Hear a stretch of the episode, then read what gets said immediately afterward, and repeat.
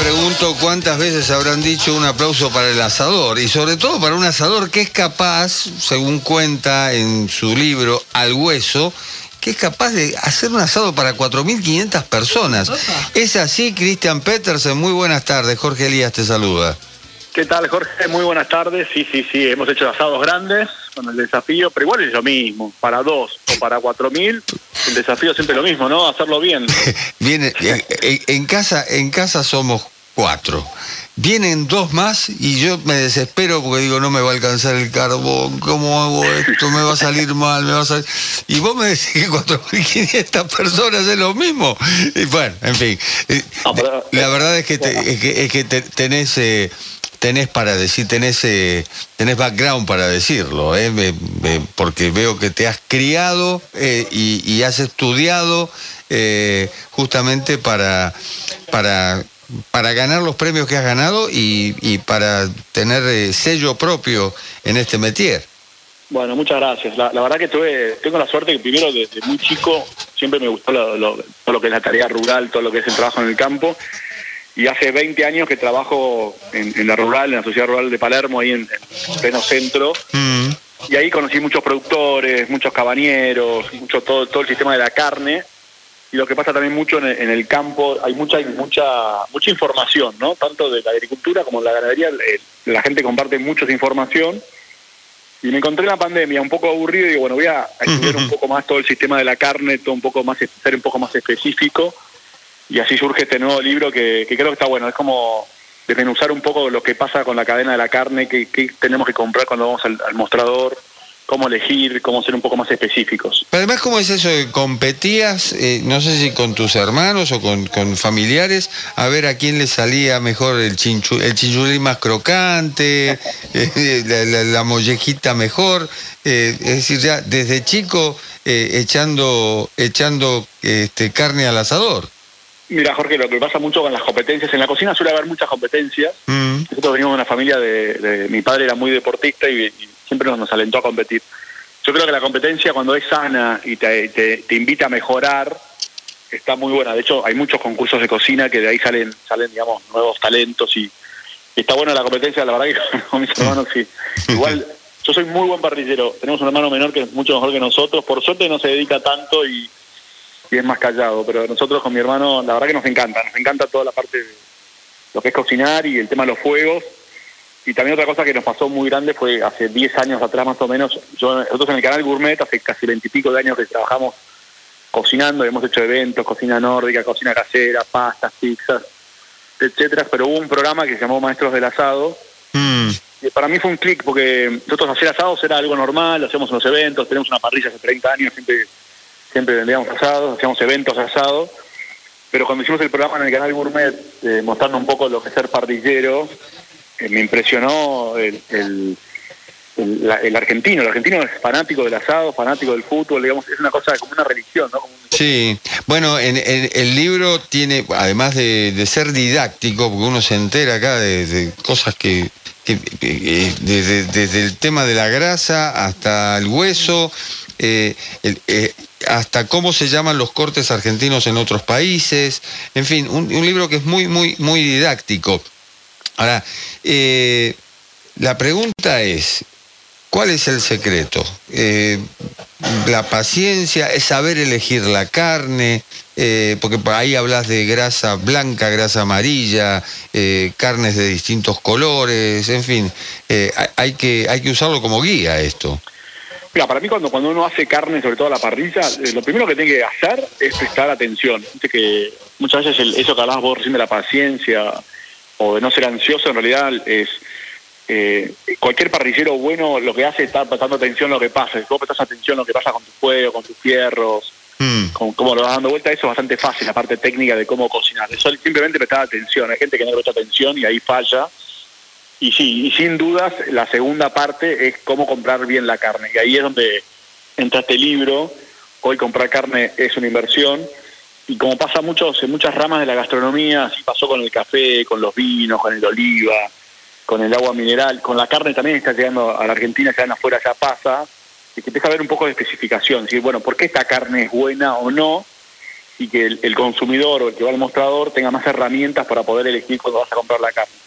Y ahí entra toda la parte para atrás, que en la Argentina siempre fue cultural, ¿viste? Uno va a comprar la carnicería del, conocido que sabe que le vende buena carne o, un frigorífico ya con, con, marca, pero la verdad que tendrías que tener un porqué de comprar qué tipo de carne querés comprar y para qué, bueno, y en el libro lo que hacemos es darte esas herramientas. Y bueno, qué comió, de qué zona es, de qué raza. En el libro decís hay tantos cortes de carne como carniceros, pueblos y costumbres existen. Porque ahí lo que pasa mucho, Jorge, eso es así, porque en realidad el, carnicero de oficio en cada barrio, en cada pueblo, eh, cuando él desmenuza su media red, en realidad le va poniendo nombres o cortes, depende a, su público. Entonces ahí sale el ejemplo de la falsa entraña a un carnicero le pedía muchas entrañas, bueno, hizo varias falsas para vender, digamos. En cada carnicería, en cada barrio hay un corte particular o, le va poniendo nombre para que se venda.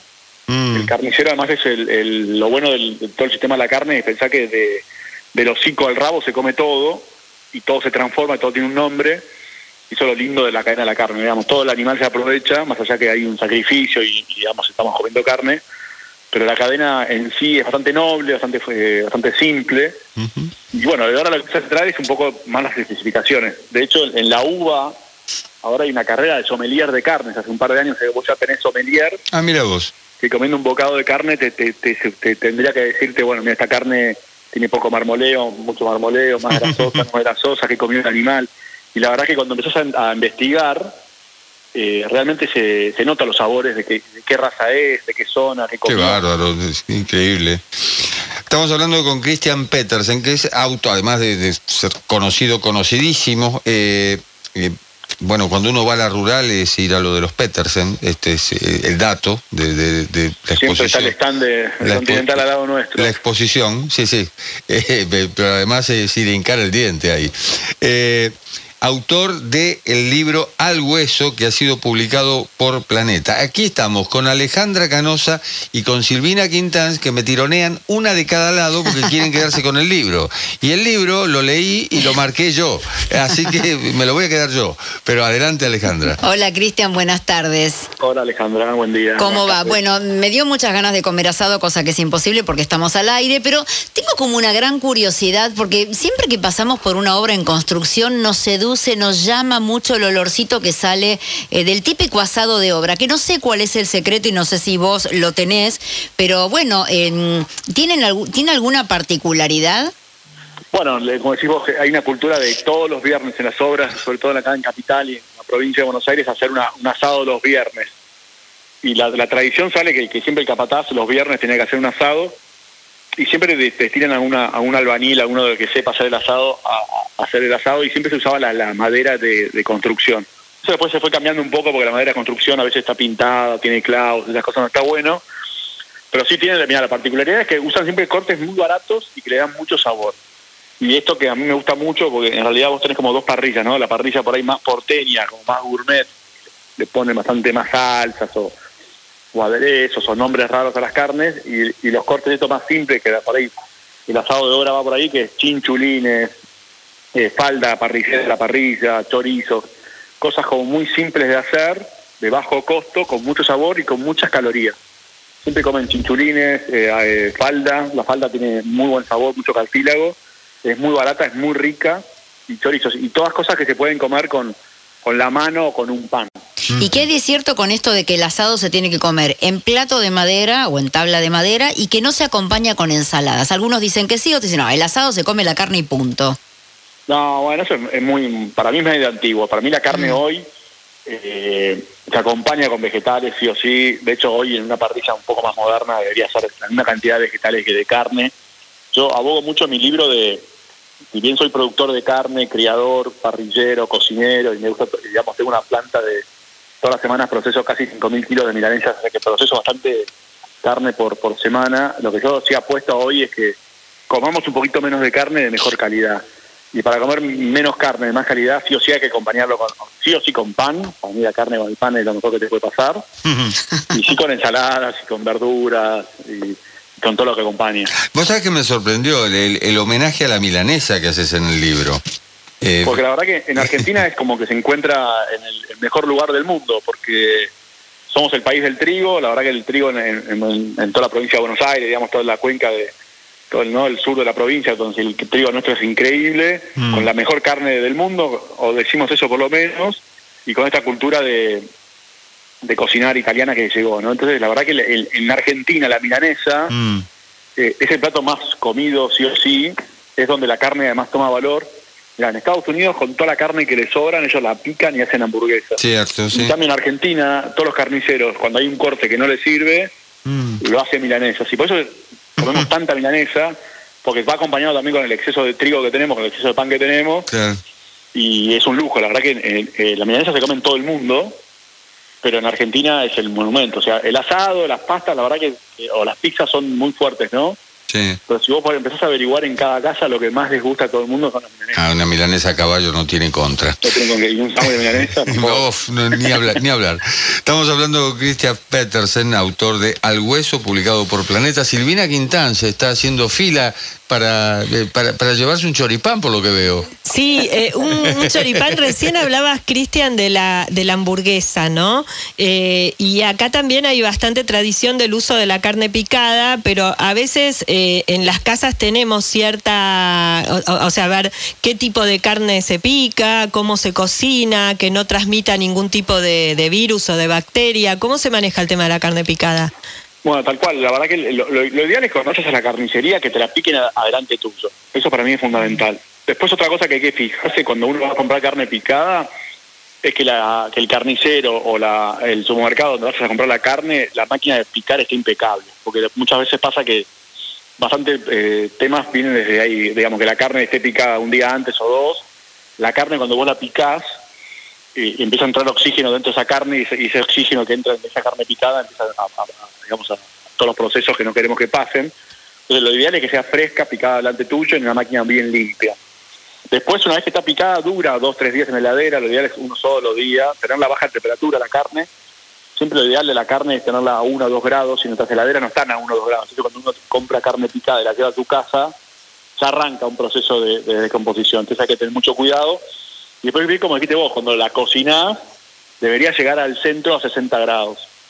O sea que las hamburguesas caseras, en principio, jugosas no deberían estar. Mm. Por supuesto, que si vos las haces vos, están picadas en una buena máquina, la carne es fresca, y querés comer una hamburguesa jugosa, no pasa nada. De hecho, viste que hay, hay platos como el stick tartar que se comen carne cruda, mm. molida, no pasa nada. El tema es eso, tener los recaudos y no perder nunca la cadena de frío y después otra cosa que cuento en el libro es que la carne es inolora, digamos, la carne en realidad tiene un aroma bastante agradable. ¿sí? Cuando tiene aromas fuertes o tiene colores más tipo membrillo, más oscuros, bueno, ahí yo los evitaría. Porque si vos la olés bien la carne y la ves transparente, eh, rosada, con buen aroma, no tenés problema. es bastante en eso es bastante simple la carne, ¿no? bastante como bastante alcahueta. Cuando está mala, mm. se avisa enseguida, no, es casi incomible. Y Cristian, ¿qué pensás de eh, aquellos que frisan la carne, que compran carne eh, a granel y, bueno, la tienen en el freezer y la sacan para, para cocinarla el día, el día que corresponde? Mira, la, verdad que mira, en Estados Unidos y en, Australia, que son como los lugares más avanzados de, de la cadena de la carne, esos hacen la carne al vacío, la congelan, o sea, la, hacen, la dejan madurar 15, 20 días y cuando está en su máximo esplendor de maduración la congelan. El sistema es bárbaro. La verdad que en Argentina no prende tanto porque nosotros somos más de, ir a comprar la carne para el, para el asado o ir a comprar la carne para cocinar. No somos tanto de, estoquearnos la carne en el freezer. Eh, la verdad que como recurso es, ideal porque vos la puedes tener en tu freezer y descongelarla un día antes y no pierde tantas cualidades. Mm. Eh, es un sistema que va a llegar es un sistema bastante más moderno, se usa poco, se usa mucho por ahí más, ¿no? Acá en, con Urbán, en Capital. Sí. Eh, o en el campo, viste que en el campo también suelen, a veces se, se faena un animal y guardan todo el, todo el novicito en el freezer y lo van usando todo el año. Eh, bastante noble, pero la verdad que mm, está llegando ese sistema en la Argentina. Se sigue usando mucho la parte esta cultural de ir a la carnicería cada vez que querés comprar algo claro. y hasta tener tu circuito de carnicero, ¿no? Es como hoy hay como dos, dos carriles, el carnicero de barrio que hace un poco de curador para vos, ¿no? Te dice, mira, comprate esto, te lleva esto, elige por vos la carne.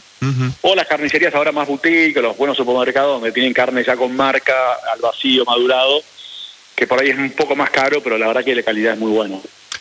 Christian Petersen, autor de Al Hueso, recomendable el libro, ¿eh? porque además Eh, bueno, tiene ilustraciones, es una guía, una guía práctica. Eh, no sé si te- me, me saldrá mejor el asado, pero por lo menos ahora puedo puedo pispear y enterarme de qué se trata cuando hablas de marmolio, hablas de, de grano, Marmoleo, grano versus pasto, eh, en fin, eh, eh, eh, siempre siempre es bueno eh, saberlo y además tener tener tema para para la picada previa al asado. Ah, Cristian, No, yo creo, Jorge, que sí, eh, con, con una guía que vos te, te vas a dando herramientas para comprar mejor o saber qué está pasando en tu parrilla, vas a ver que te va a salir mucho mejor el asado. Bueno, no sé. eh, eso espero. No pienso hacer un asado para más de seis personas, pero bueno, voy a voy a intentarlo. ¿Qué, eh, ¿Leña o carbón? Para mí leña, Ajá. pero a veces es muy bueno combinar, ¿eh? Porque la, la leña en realidad te da, eh, te da buenas calorías, te da buen sabor, pero la- el carbón lo que te da es como un calor constante y eso también está bueno. Hay que mezclar entonces. Hay que mezclar. Yo, yo le diría que mezclar. De hecho, no se olviden que el carbón sale de la leña. ¿eh? Claro, claro. Cuando el carbón está bien hecho, es el carbón, de, carbón vegetal, que sale de la leña, el carbón de quebracho blanco es fantástico. Mm, Y está bueno, eso que te digo, que el- la leña da sabor, es verdad, y te da llama, y te da un poco más de ahumado, pero el carbón te da como unas calorías constantes, que eso para las parrillas está bueno, ¿no? Bueno, voy a decirte algo que nunca te habrán dicho. Un aplauso para el asador. Muchas Pero gracias. muchísimas gracias eh, por el llamado y espero que hagan más asado. Ojalá. Gracias, Cristian. Gran abrazo. Cristian Petersen, autor de Al Hueso, publicado por Planeta, una guía de la carne argentina.